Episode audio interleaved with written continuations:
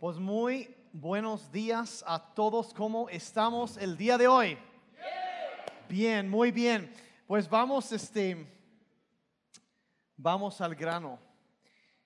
Dios no envió a Jesucristo para darnos una religión.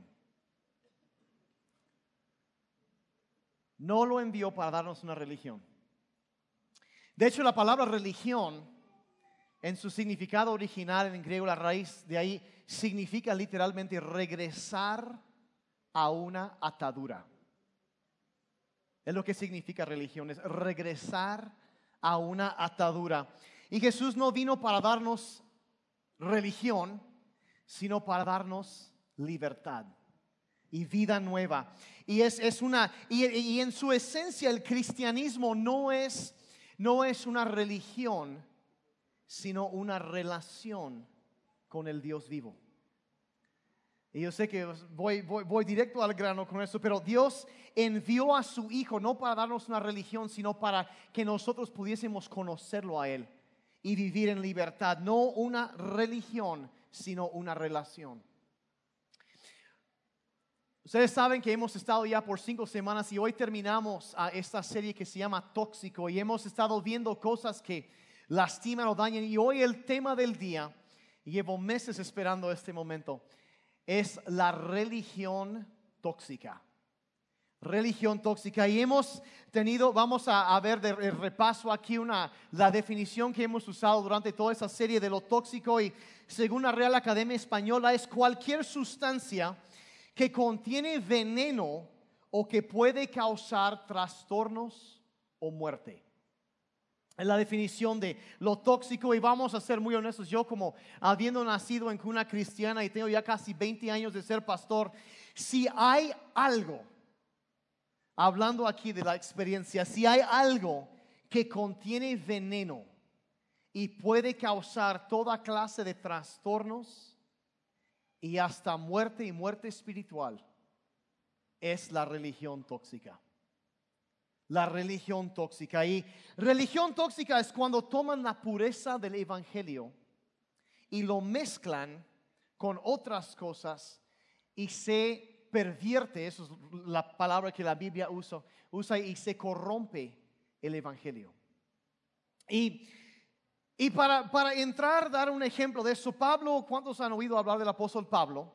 En algún momento, él básicamente, él lo conocían como misionero, pero él plantaba iglesias. Entonces, lo que él hacía muchas veces es ir a algún lugar y empezaba a compartir la palabra con algunos, se conectaba con ellos y, y establecía una congregación y lo levantaba y estaba un tiempo y levantaba líderes y los ponía a cargo de la obra. Después él iba a otra ciudad para seguir haciendo lo mismo en otro lugar.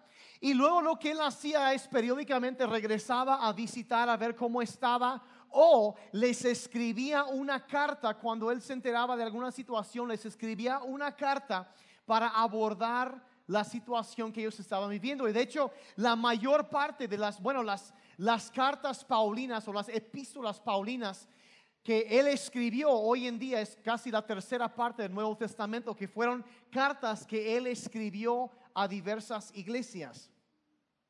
Y en particular, una de las, de las situaciones que él abordó en una ciudad llamada Galacia fue que él estableció la iglesia y levantó líderes como él hacía y, y después ellos quedaron como encargados de la obra. Él salió, pero después de que él se fue, unas personas Pablo dijo malintencionadas, se metieron en la congregación con el fin de perturbar y de afectar, de destruir la iglesia desde adentro.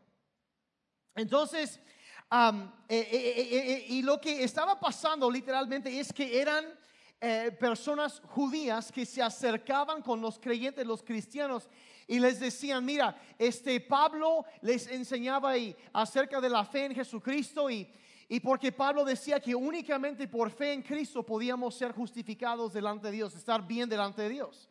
Ah, que es la doctrina cristiana clásica. Desde los reformadores, uno de los cinco lemas de la reforma protestante fue solus Christus, en latín, solo Cristo. Solo Cristo y nada más. Entonces Pablo había enseñado esta, la doctrina clásica, la doctrina cristiana, que solamente en Cristo, por fe en Él, somos salvos. Pero llegaron esas otras personas y empezaron a enseñar que en lugar de solo Cristo, era, tenías que creer en Cristo y aparte tenías que hacer otras cosas también. E, y específicamente lo que estaban enseñando era que tenían que seguir la ley de los judíos. Y el área específico en donde ellos estaban diciendo que tenían que seguir era que les decían a los hombres, si tú quieres ser cristiano, tienes que aceptar a Cristo y luego tienes que seguir la ley y tienes que circuncidarte. Qué predica tan... Imagínense, ¿cuántos quieren aceptar a Jesús? Y, y sacan el bisturí, ¿no? Y así como que, ¡wow! ¡Qué emoción! ¿no? Como que la cubeta de agua fría, ¿no? Y, y ¡qué emoción! Y, y, Pablo cuando se entera de eso se indigna, se enoja terriblemente y escribe una carta que hoy en día es conocido como la carta a los Gálatas. Y en el primer capítulo que él, básicamente lo que esos hombres estaban haciendo es decir que, que tienen que creer en Cristo y aparte tienen que hacer esto y esto y esto. Básicamente en términos resumidos era Cristo más algo. Entonces Pablo escribe esta carta y en el primer capítulo él se presenta ante ellos y luego llega el verso 6 y empieza a decir, a abordar el tema que tan apremiante que enfrentaba. Y dice lo siguiente, lo voy a leer de la Biblia latinoamericana. Pablo dice, dice, me maravillo de que tan pronto ustedes hayan abandonado o desertado, dice, a aquel que los llamó por la gracia de Cristo el Mesías. Entonces está diciendo, ¿sabes que Me sorprendo que se han apartado, han desertado a Dios. Entonces es una situación grave, muy fuerte lo que Pablo está diciendo aquí. Y vean lo que dice, dice, para lo dejaron eso para seguir otro o un evangelio diferente. Pero dice, pero aclara, dice, lo que ustedes piensan que es un evangelio diferente, dice que en realidad no es otro evangelio. Es un error completo, dice. No es otro evangelio, dice.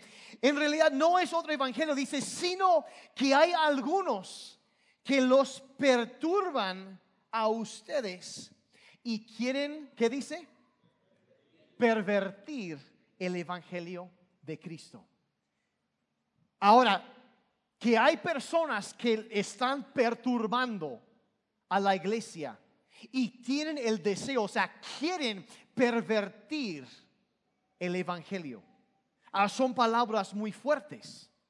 Es una aseveración muy, muy directa que Pablo está haciendo aquí. Y la gravedad de lo que está diciendo es una cosa muy extensa. Pervertir. Y esa palabra pervertir en el griego es metastrefo. Y se define en el castellano como así. Pervertir, corromper, distorsionar, contaminar o envenenar.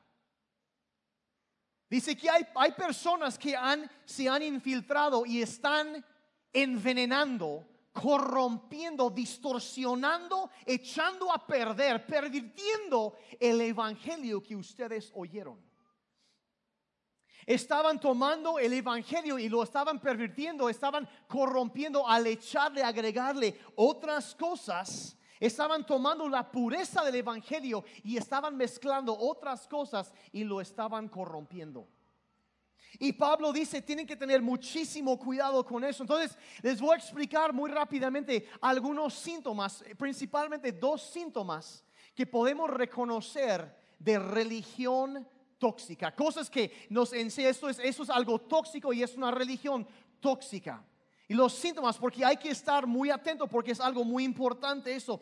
Y a lo mejor yo voy a mencionar dos síntomas ahorita, pero voy a decir la verdad, hay mucho más, pero mucho, gran parte cabe en esas dos categorías y lo van a, lo van a entender ahorita. Y el, el primer síntoma, el más común de religión tóxica, lo que Pablo aquí está advirtiendo es esto, es que se enfoca, la religión tóxica se enfoca en lo externo en lugar de lo interno se enfoca en lo externo en lugar de lo interno. Es una expresión externa en lugar de tratarse de una transformación interna. Es una mira lo que yo estoy haciendo. Hago esto para que ellos vean, la gente vea lo que yo estoy haciendo. Y todo es una serie, básicamente es un esfuerzo externo por reducir la distancia que hay entre uno y Dios. Lo que estamos tratando de ganar algo, eh, comprobar, es lo que la religión tóxica es reducir el cristianismo a una lista de reglas. Un montón de haz esto y no hagas esto. Y si cumples con todas las reglas, entonces Dios te va a aceptar. Eso es lo que de religión tóxica. Y en los tiempos de Jesús había un grupo de personas que se llamaban los fariseos. Y eran personas, a veces hablamos mal de ellos, pero la verdad eran personas que tú los ves y la verdad dirías, gente muy devota, gente muy entregada a Dios. Muchos de ellos para su adolescencia ya habían memorizado los primeros cinco libros de la Biblia. Hay quienes ni cinco versículos han memorizado, ¿verdad? Pero ellos se, habían echado para adolescentes cinco libros de la Biblia y lo podían recitar de hilo, corridito así, todo. Y ellos tenían, por ejemplo, eh, aparentemente, o sea, eran gente muy devota, llevaban vidas muy, uno los vería y decir, muy, muy entregados, vidas muy santas. Y, y si nosotros a lo mejor tenemos los diez mandamientos y se nos hace difícil mantener eso, ¿no? Ellos, no, no, no, diez es muy poco. Así que ellos hicieron una lista, dice, porque es como que no explica, no desglosa muy bien los diez. Así que ellos hicieron una lista de nada menos que 613 mandamientos. 613 que le llamaban la tradición de los ancianos. Y ellos memorizaban estas 613 reglas una por una y trataban de vivir cumpliéndolas. Gente muy devota muy, al parecer, muy, muy entregada y ellos eh, trataban de conformarse a eso, pero el problema era que era todo, era algo externo, de cosas que hacían externamente, no algo interno que nacía de su corazón. Y Jesús se enojaba, le detestaba esta clase de religiosidad. Un día Está hablando con ellos, viendo que dice Mateo 23, 25, dice, hay de ustedes, maestros de la ley y fariseos, dice, hipócritas. Ay, como que Jesús era muy directo. Eh, hablaba las cosas tal y como son. Dice, y lo explicaba lo que eh, la bronca, lo que le molestaba tanto de lo que hacían. Dice, dice, ustedes limpian el exterior del vaso y del plato Dice, pero por dentro están llenos de robo y de desenfreno. Entonces imagínate que tienes un hijo adolescente y lo mandas a lavar los platos y todo bien bonito por fuera y lo volteas y la mugre pegada ahí, ¿no? Adentro. Y dices, qué asco, ¿no? Pero, y eso es lo que Jesús está diciendo. Dice, ustedes hacen que lo visible, todo lo por fuera se vea bien bonito, pero por dentro se están pudriendo. Todo lo que hace es una fachada y, en otra ocasión les llama, dice que eran como tumbas blanqueadas. Dice que están, dice, los pintan como vas al panteón y todo bien bonito y por dentro huesos de muertos. Y dice, y así son espiritualmente, que, que no están enfocándose en lo que viene de adentro, sino todo es externo.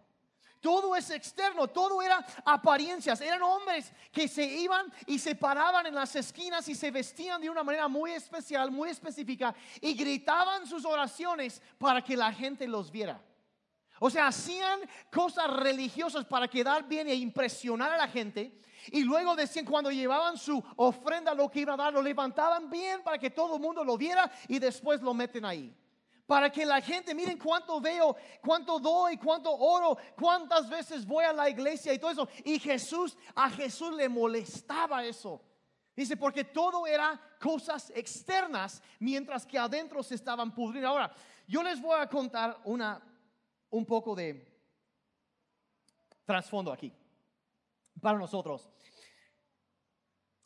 City Church, esta congregación, y por cierto, si alguien se preguntaba, bueno, ¿qué significa City Church? Significa simplemente la iglesia de la ciudad. Punto. Eso es todo lo que significa. Y eso somos y eso seremos. Nos vamos a extender hacia la ciudad, hacia el Estado. Eso es lo que, lo que vamos a hacer.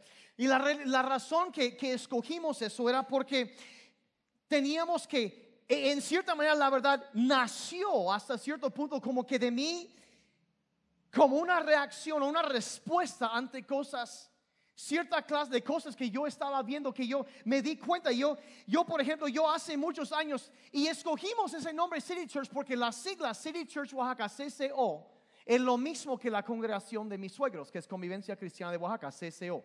Escogimos ese nombre para dar continuidad. Y para los que no saben, por ejemplo, esta congregación Convivencia Cristiana nació aquí en este, en este edificio. Aquí nació, aquí empezó. Y en un momento donde mi suegro, el pastor Fidel, él, ah, guiado por Dios, es un hombre de Dios que yo respeto muchísimo, y él, él se dio cuenta que tenían que cambiar algo para alcanzar una nueva generación de personas.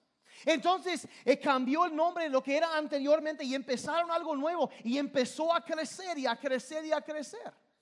Y ahora sí nosotros dimos cuenta, ¿sabes qué? Ok, ahora llegó el momento de seguir con esa misma visión y hemos hablado eso con Don Fidel. Él, sabe y entiende, estamos en lo mismo. Es otra vez empezar algo nuevo para una nueva generación.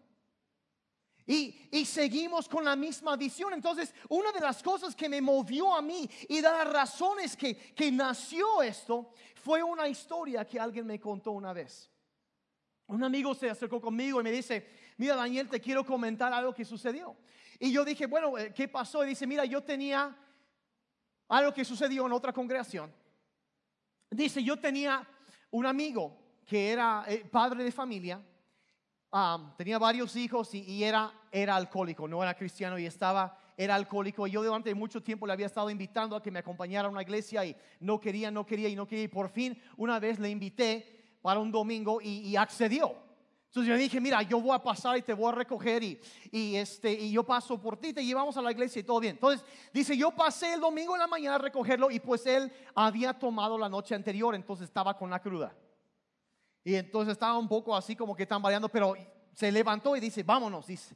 Y dice, lo llevé y dice, la verdad, se quedó ahí y dice, aguantó una reunión de tres horas, más de tres horas.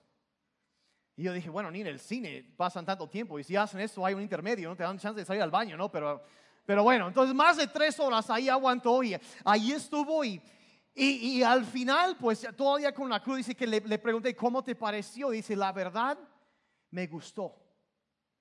Invítame otra vez.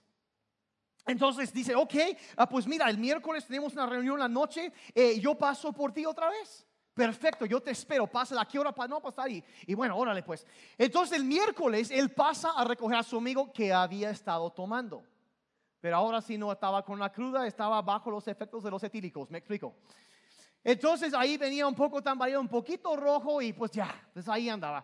Y dice que llegamos a la congregación, a la iglesia, dice, entro, eh, dice, entro con mi amigo y vamos a entrar. Es la segunda vez que va a la iglesia y está ahí porque él pidió estar ahí entra con su amigo y dice, vamos entrando por las puertas y se nos acerca una pareja, nos paran y le empiezan a decir a mi invitado, ¿cómo es posible que se atreve a entrar a la casa de Dios vestido así?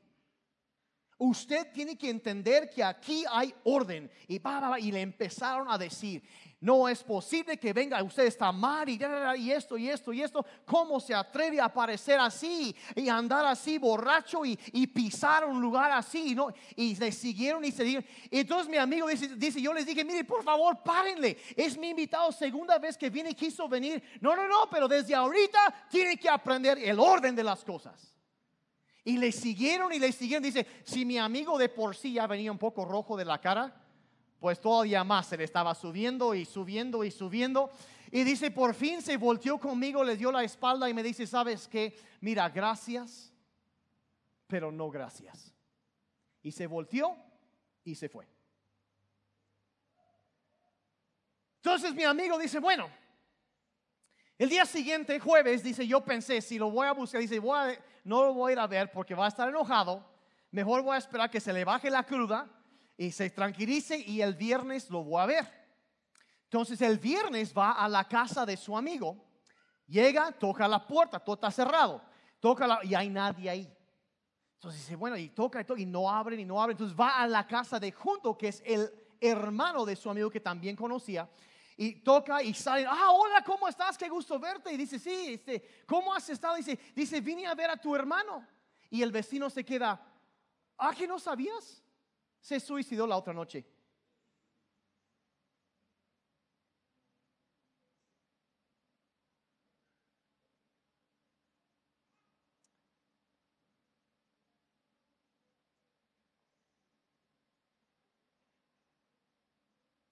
Literalmente, hay gente religiosa, tóxica, que tiene sangre en sus manos.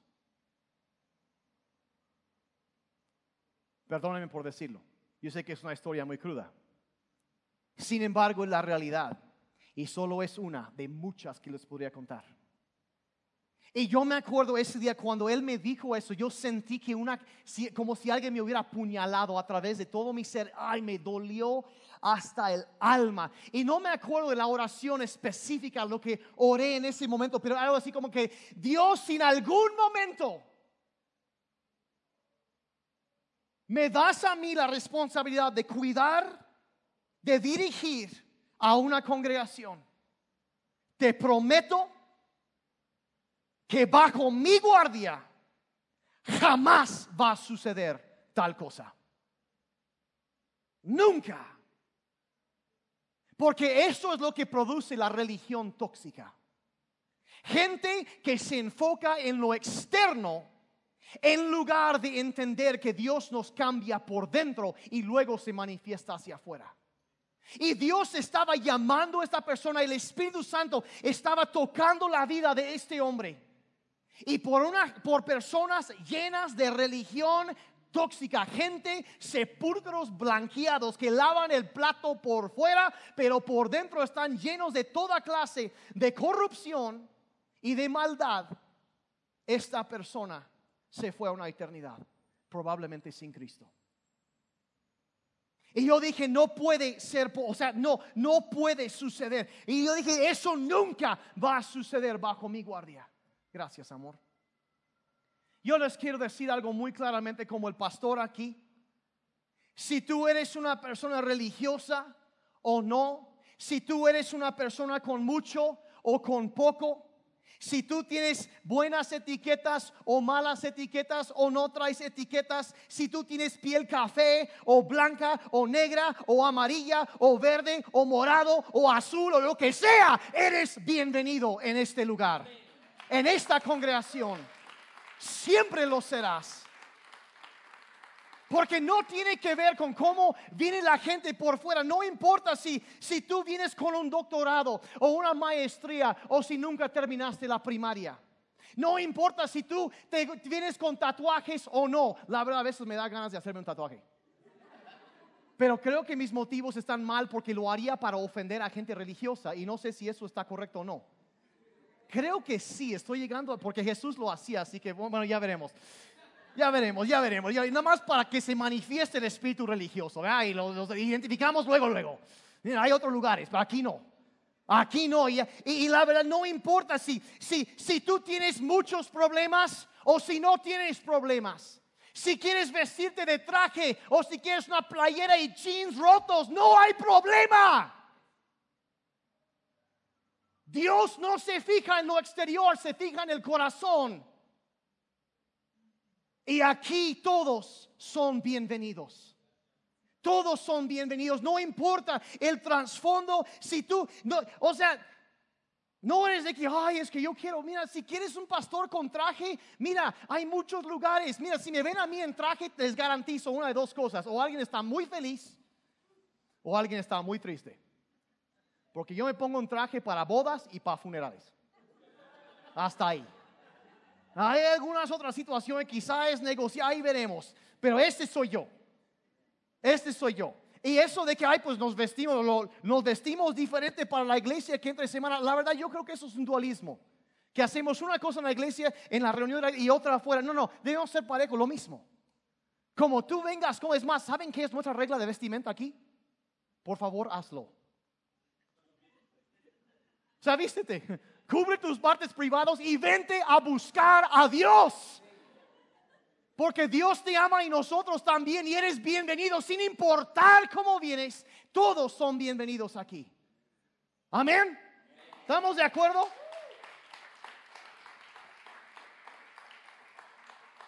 Lugar donde a todos les, se les ama y acepta, en donde, donde todos los, los diferentes niveles de todo estamos juntos y nadie está mirando feo a los demás, eh, ni, ni por tener más ni por tener menos, porque yo a veces veo discriminación en todas direcciones.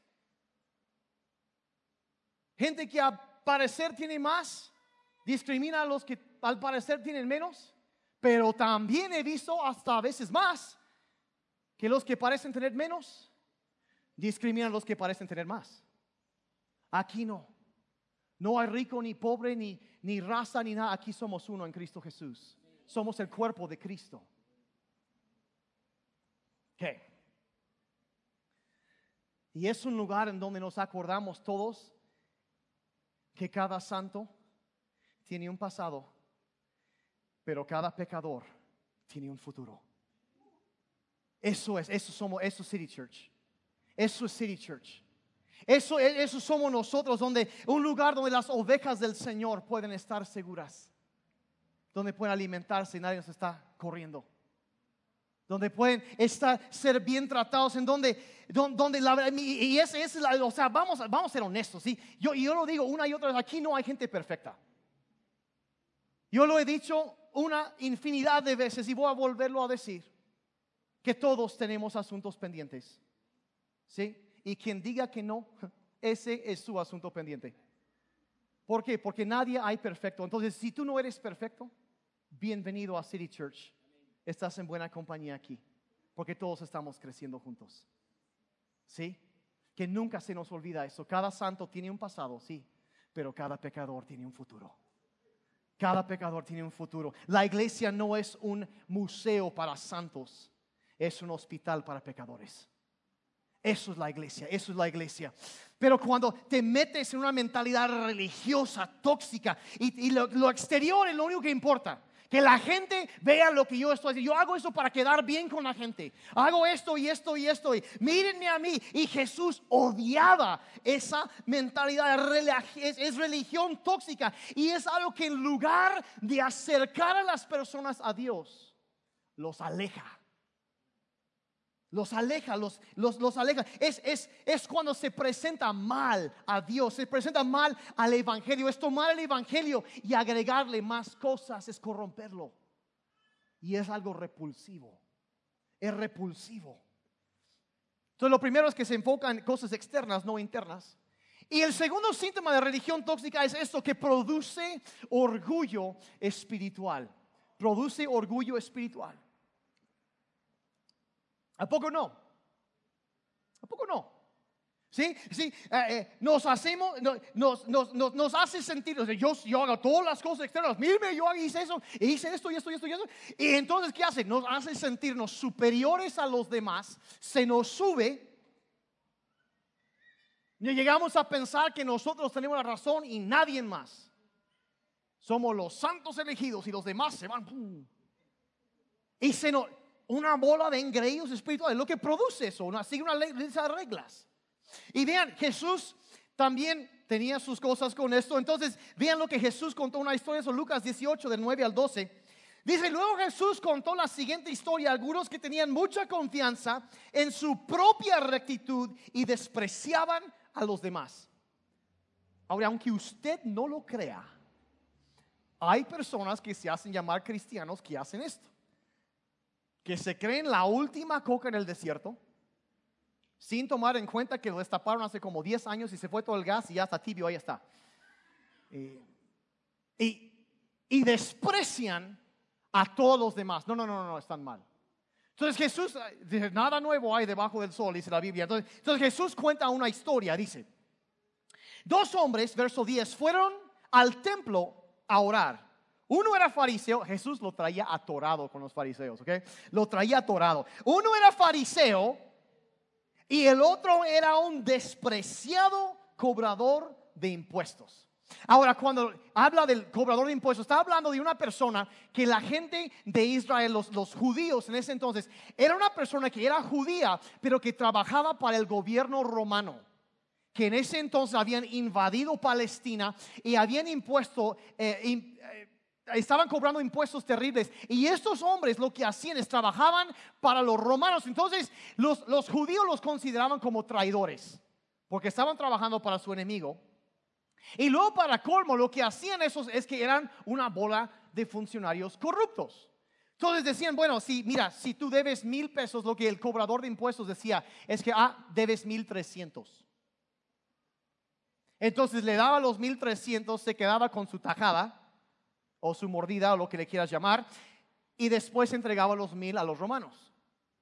Entonces, por eso era un despreciado cobrador de impuestos. La gente los odiaba, era lo peor. Entonces, Jesús está contrastando el fariseo, el que todo el mundo respeta, el hombre bien religioso que cumple con todo y hace sus oraciones y ayuna y hace todo. Dice, está, y está contrastando con este cobrador de impuestos. Dice el fariseo de pie, apartado de los demás. O sea, no me voy a acercar con la chusma. No te juntes con la chusma. Entonces se va aparte y dice, dice, hizo la siguiente oración. Te agradezco Dios que no soy un pecador como todos los demás. Pues no engaño. O sea, solito mismo se engañaba, ¿no? Pero, pero no engaño no peco y no cometo adulterio. Para nada soy como, yo creo que como que abre el, ojo ahí. No soy como este cobrador de impuestos. Ayuno dos veces a la semana y te doy el diezmo de mis ingresos. O sea, está, yo hago esto y esto y esto y esto, puras cosas externas. Y, se le, y él perdió el piso, o sea, está engreído, lleno de orgullo espiritual, despreciando a los demás. Y es, es, es esa gente, ah, no, no, no, yo tengo la razón y tú no. En mi iglesia enseñan la verdad y con tu pastor son puras doctrinas falsas. Y se la pasan rajando, hablando mal a los demás, de, de los demás esto y así, y se la, se la pasan y la verdad, miren, algo aquí importante, nosotros como iglesia, como City Church, yo estoy a favor de las demás iglesias. Yo doy gracias a Dios por cada congregación y entre más gente puede oír el Evangelio de Jesucristo, por cada pastor que está enseñando, cada iglesia que cree en el Evangelio, cree en la autoridad de la Biblia, amamos y yo estoy a favor de ellos, ¿ok? Entonces aquí no estamos en competencia con nadie y, la verdad deseamos lo mejor para cada congregación. No estamos en competencia y, y la verdad si nos critican, honestamente no sé por qué digo sí, porque lo hacen y lo harán. No necesitamos defendernos ni justificarnos. La verdad, esa clase de actitudes hablan más de la gente que está hablando que de la gente de que están hablando. Piensen en eso. No tenemos que defendernos ni justificarnos y, la verdad, miren, miren, hay que entender que los métodos no, los métodos no son tan importantes. Lo importante es el mensaje. Y, tienes, que, tienes que ir entendiendo, o sea, cómo, cómo captar el... No importa, lo importante no es el estilo. En algún momento lo que funciona ahorita no va a funcionar después y tenemos que ir viendo cómo transmitir un mensaje eterno en medios temporales, cosas que van a cambiar. Tenemos que ser sabios. Y, la verdad, incluso si yo sé que muchos están orgullosos y, gracias a Dios por ser parte de esta congregación, pero por favor nunca vayan a pensar que lo que hacemos aquí es la única manera de hacer las cosas. Por favor, nunca pensemos eso. Nunca caigamos en ese error de decir o pensar que nosotros tenemos la exclusiva de Dios. porque no lo tenemos. Es una manera donde sí predicamos y cuidamos el mensaje eterno de Dios, pero tratamos de hacerlo de una manera relevante, que se conecta con la, vida de las personas. Y, es más, tiene, que haber variedad. Hay, hay, de todos gustos. Como digo, hay personas que quieren que su pastor tenga traje, que use traje. Está bien. Conozco a varios, los puedo recomendar. pero yo no lo voy a hacer. Porque si de por sí sudo mucho, pues peor tantito, imagínense. No, pues no, hay un charco acá, pues no. No, pero ¿y qué es? Que, que no es la única manera de hacer iglesia. Es una manera. Somos una opción. Somos una opción. Y verán, la religión tóxica lo que hace es se enfoca en cosas externas y luego produce orgullo espiritual. Produce gente enojona, gente amargada, sin gozo, sin alegría, hipercríticos, se la pasan hablando mal de todo, gente chismosa que se la pasa juzgando a otros. Y vamos a ser muy honestos, ¿qué persona que no conoce a Dios tiene ganas de andar con gente así? La neta. ¿Quién quiere eso? O sea, no. En lugar de atraer, a veces estamos repelando a la gente ya. Y mire, Cristo no vino para darnos religión, vino para darnos vida. Para llenarnos de gozo, darnos victoria, llenarnos de amor, de alegría, de levantarnos cada mañana agradecidos por su bondad, su misericordia en nuestras vidas. No para ser un montón de gente que parece que acaban de chupar un, un limón agrio. Se la pasan enojados con todo el mundo. No, no, no, amargados. No, no, no. La religión tóxica envenena y destruye todo lo demás. Entonces no vamos a abrazar la religión tóxica, el legalismo, todo eso. Lo que vamos a aceptar es el Evangelio de Jesucristo. Y, esa, esa, esa palabra Evangelio, lo que significa literalmente son las buenas noticias. Y sí es cierto, el Evangelio de Jesucristo son las mejores noticias que podrás escuchar en toda tu vida. Ya vimos religión tóxica, entonces lo que, lo que quizá tú creciste en una iglesia en donde, donde nunca realmente entendiste el Evangelio como la Biblia lo enseña. O quizá eh, es tu primera vez en un grupo cristiano y dices, bueno, ¿de qué se trata todo eso? Bueno, hoy te quiero presentar las buenas noticias acerca de Jesucristo. A eso vamos, a eso vamos. Y hay un pasaje que Pablo escribió donde en, Romanos 3, tres versículos que nos explican, creo yo, de la forma más concisa que encontrarás en toda la Biblia, el Evangelio. En tres versículos tan sencillamente, vamos a leer, lo voy a desmenuzar y ya terminamos. Pablo dice lo siguiente, dice, pues nadie, todos digan, nadie, nadie, nadie llegará jamás a ser justo ante Dios por hacer lo que la ley manda. La ley sencillamente nos muestra los pecadores que somos. Pero ahora, tal como se prometió tiempo atrás en los escritos de Moisés y los profetas, Dios nos ha mostrado cómo podemos ser justos ante Él sin cumplir con las exigencias de la ley. Verso 22. Dios nos hace justos a sus ojos cuando ponemos nuestra fe en Jesucristo. Y eso es verdad para todo el que cree, sea quien fuere. Sea quien fuere. Entonces voy a desempacar esto un poquito, ahorita explicarlo. Tres verdades que son el Evangelio de Jesucristo. En primer lugar, número uno, las buenas noticias. Número uno es esto, que no puedes ganar la aprobación de Dios al obedecer la ley. No puedes ganarte la aprobación de Dios al obedecer la ley. La religión, y en particular la religión tóxica, te dice que puedes agradar a Dios con tus obras, o sea, las cosas que tú haces, cosas externas. Ve a la iglesia, sea una buena persona, ayuda a los pobres, haz esto, no le digas tantas groserías a tu esposa, bájale tantito, deja de golpear a tus hijos y, así. No veas películas de clasificación C. Haz esto, deja de hacer esto, haz esto, deja de hacer esto y aquello. Y dice, y así Dios te va a aceptar. O sea, una listota de reglas. Pero dice muy claramente, nadie llegará jamás a ser justo ante Dios por hacer lo que la ley manda. Nadie jamás.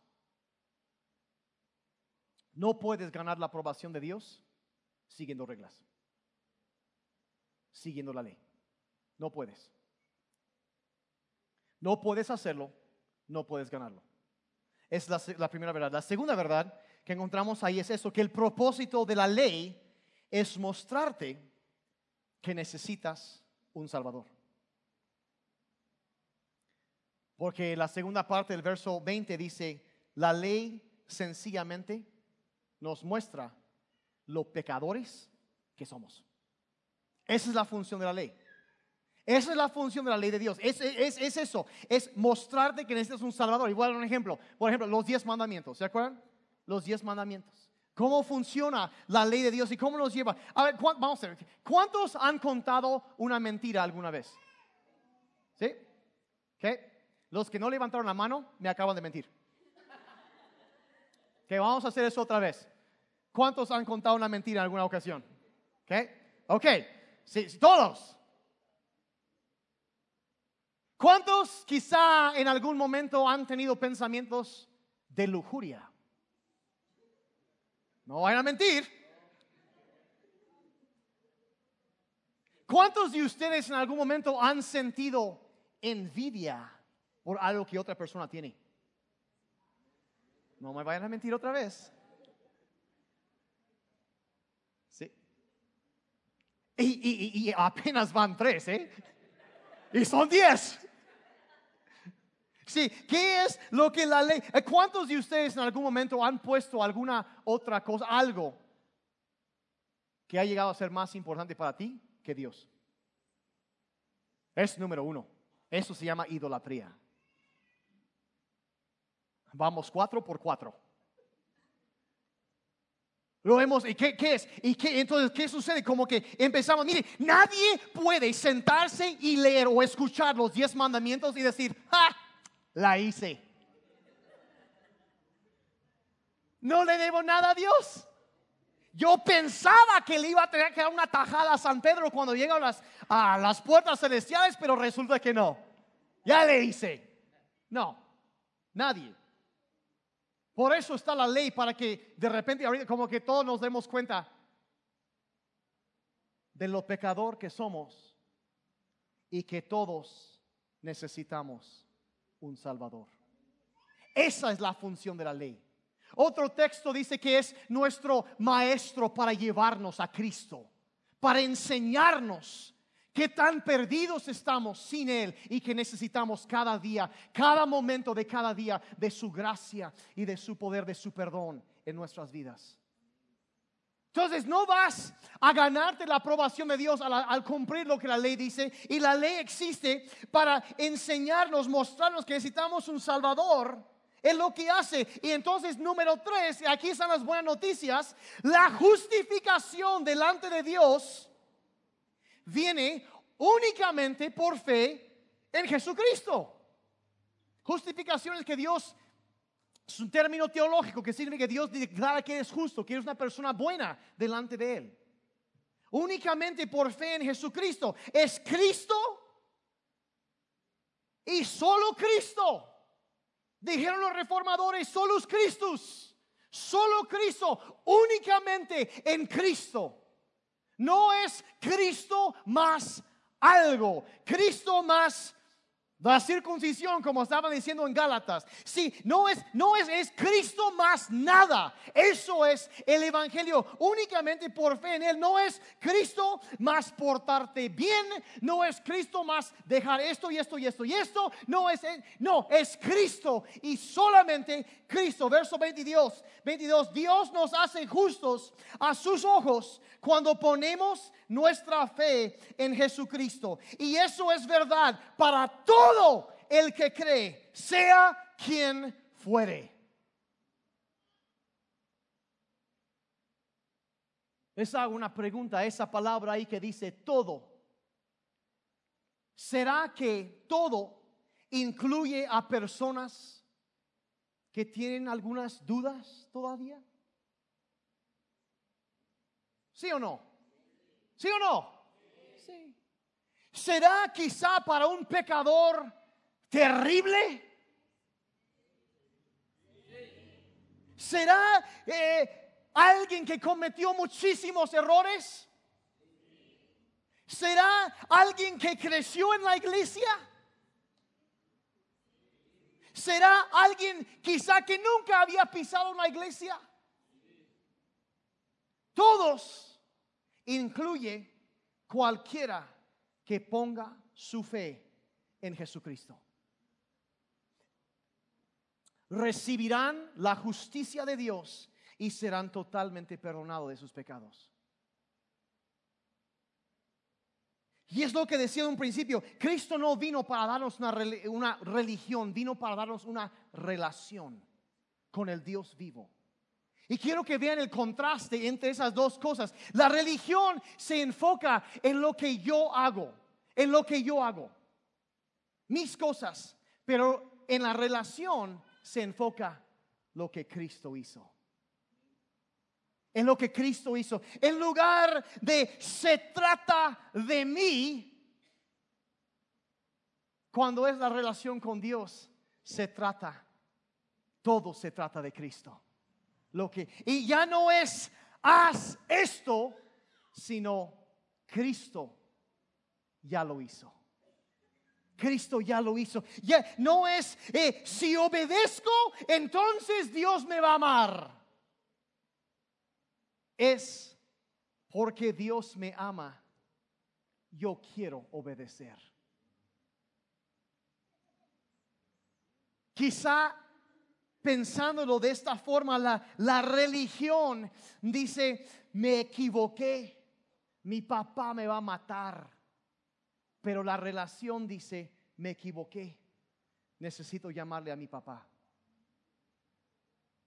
No, no puedo explicarlo más sencillamente que es. ¿Ven la diferencia? De religión que, te carga de, reglas, de un montón de cosas. Y del otro lado, una cosa que, te libera y te atrae y te, te lleva hacia Dios. Y, y, la verdad, yo sé, cada vez que yo hablo de un tema así, no falta. Yo, yo dije, sí, mira, si hay gente que me está criticando con lo de hoy, mira, se van a estar acabando a pensar que es Navidad, básicamente. Porque cada vez que yo empiezo a hablar de la gracia y el amor de Dios, hay gente que dice, no, no, no, no, es que si decimos que lo único que se necesita para estar bien con Dios es tener fe en Jesús, entonces todos van a pensar que pueden hacer lo que les dé la gana. Y van a pensar que es un cheque en blanco para pecar a gusto. Y lejos de lo que yo estoy diciendo aquí, es que, es que cuando tú te das cuenta, una cosa es, es vivir toda tu vida bajo la, la aplastante peso de, de, religión que te está cansando, te está cargando. Y de repente te das cuenta de lo que Dios ha hecho por ti, que, que sin tener pecado en su vida, Cristo vino y cargó nuestra culpa y nuestros pecados y lo puso sobre sí mismo y entregó su cuerpo para que lo torturaran hasta la muerte y derramó toda su sangre para pagar la deuda que tú y yo teníamos con Dios y resucitó entre los muertos y está sentado a la diestra del Padre, exaltado y glorioso. Y entendemos que si Él nos ha llamado por su gracia, Dios su vida, nos ama. Entonces, Chihuahua, la única respuesta coherente que yo puedo tener es, Señor, ten mi vida, te la compraste con tu sangre, todo te pertenece, soy tuyo. Ya no es, miren, escuchen con cuidado, ya no es esta idea de que tengo que portarme bien y dejar de hacer esto para quedar bien con Dios. No, ya es una mentalidad de que mi Salvador, sublime gracia, me alcanzó.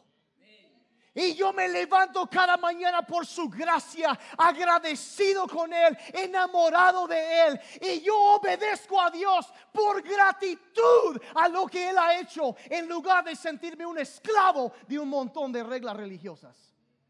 Y les puedo garantizar que la diferencia en el nivel de motivación es enorme. Es enorme. Porque nace de un corazón agradecido. ¿Alguien está conmigo el día de hoy? eso es, eso es el Evangelio, es la, la única respuesta. no es un sentir de obligación, sino un sentir de gratitud y de amor para aquel que dio su vida para rescatarnos. Y lo queremos honrar en todo. Y nos nace en lugar de ser una imposición religiosa. Mm, estoy predicando bien el día de hoy.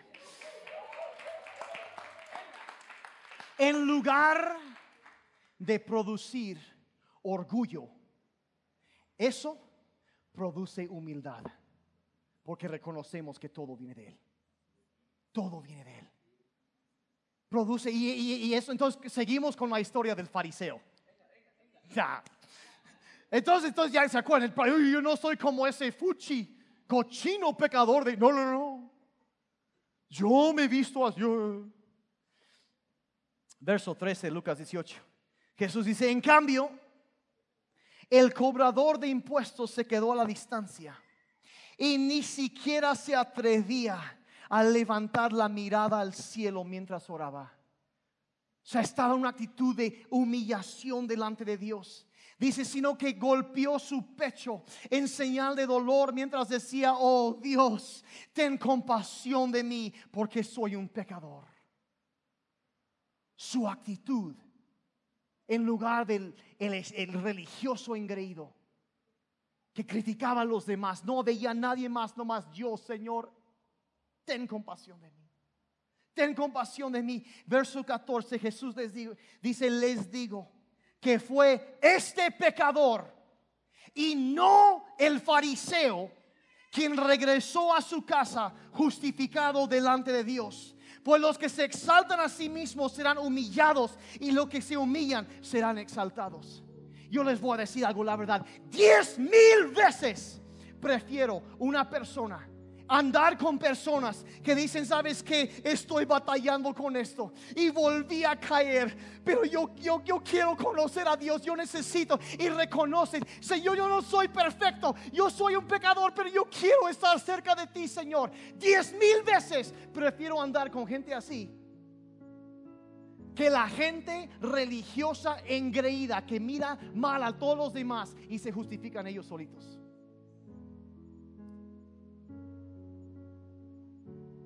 Porque estos son los que regresan justificados a casa, transformados por dentro, por el amor y la compasión de Dios el Padre. Los demás nada más se encierran ahí en su pedestal. Gente que es honesta, y se humilla a sí mismo. Y eso es lo que, lo que, lo que estamos. Y ese hombre, el cobrador despreciado de impuestos, él fue a casa justificado delante de Dios en lugar del fariseo, el religioso, arrogante, hipócrita. Él no obtuvo nada. Fue justificado ese hombre porque Cristo no vino a darnos una religión. No vino a esclavizarnos, a atarnos a tradiciones y actividades religiosas, vino a darnos libertad. Vino a darnos libertad. Y en su esencia el cristianismo no es una religión, sino una relación con el Dios vivo. Es, es eso, es a través de su Hijo Jesucristo y mediante el poder del Espíritu Santo que viene y nos llena. Y, y, cuando captas eso, todo en tu vida empieza a cambiar. Servir a Dios deja de ser algo que haces porque tienes que hacerlo y se convierte en algo que haces porque amas hacerlo. Todo cambia. Cuando sacas la religión tóxica, Padre, pedimos que la verdad de tu evangelio en este día, Señor, entre como un rayo láser, luz a nuestros corazones. Padre, nuestras mentes traiga entendimiento, Padre, y que quite la contaminación de la religión tóxica. Yo quiero hacerles una pregunta ahorita. ¿Cuántos de ustedes aquí o acompañándonos en internet o escuchando la, grabación? ¿Cuántos de ustedes quisiera saber? Porque es una carga que yo, yo, siento tan fuerte. Han sido heridos o lastimados por religión tóxica en algún momento. Pueden. Que, que, quizá por, por legalismo, por críticas exageradas, cosas que y quizá fueron juzgados incluso por una iglesia o por cristianos. Bueno, hay muchos. Y yo quisiera otro, también, ¿cuántos quizá crecieron en un ambiente en donde, donde siempre sentían como si nunca, iba a ser nunca ibas a ser suficientemente bueno? Que no importa lo que hago, nunca.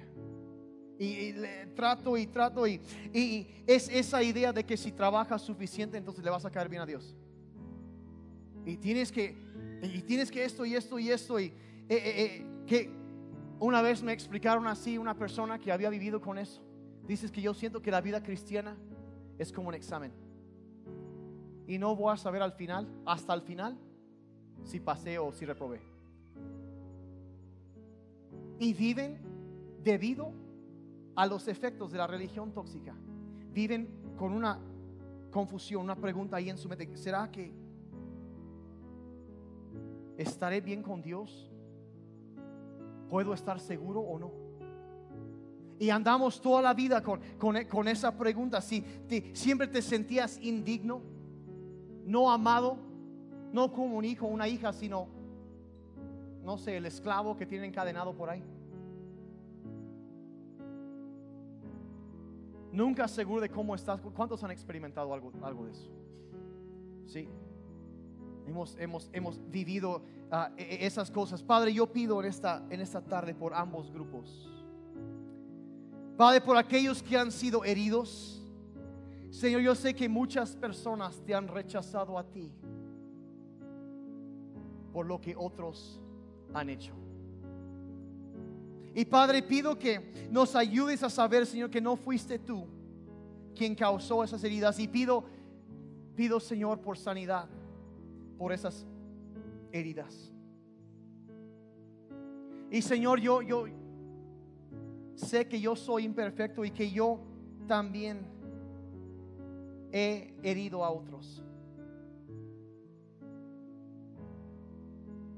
Yo sé que es fácil Señor, ser herido por aquellos que se hacen llamar cristianos, pero Padre, ayúdanos a no alejarnos de ti por algo que alguien más hizo. Te pido que traigas, Señor, sanidad a cada corazón en el nombre de Jesús. Padre, pido también por aquellos que han estado atrapados en una mentalidad de obras, de legalismo. Padre, pido que la verdad de tu evangelio penetre en nuestros corazones y Señor, que nunca seamos iguales después de hoy. Trae libertad en el nombre de Jesús. Y así con los ojos cerrados, yo sé que también hay personas que a lo mejor estás aquí y, toda tu vida adulta te has estado preguntando, ¿estaré bien con, estoy bien con Dios? Y pensando, bueno, he hecho suficientes cosas buenas como para contrabalancear las cosas malas. Y así pensamos a veces, porque eh, estoy bien, eh, eh, voy a la iglesia de vez en cuando y trato de ayudar a otros y pues no estoy tan mal como fulano de tal, pero, pero mira, aquí va la verdad. Si tú violas la ley de Dios en un solo punto, te haces culpable de todo. Y es por eso que todos necesitamos un Salvador. Es lo que decía hace rato. Es por eso que Jesús vino y vivió una vida perfecta y murió en la cruz.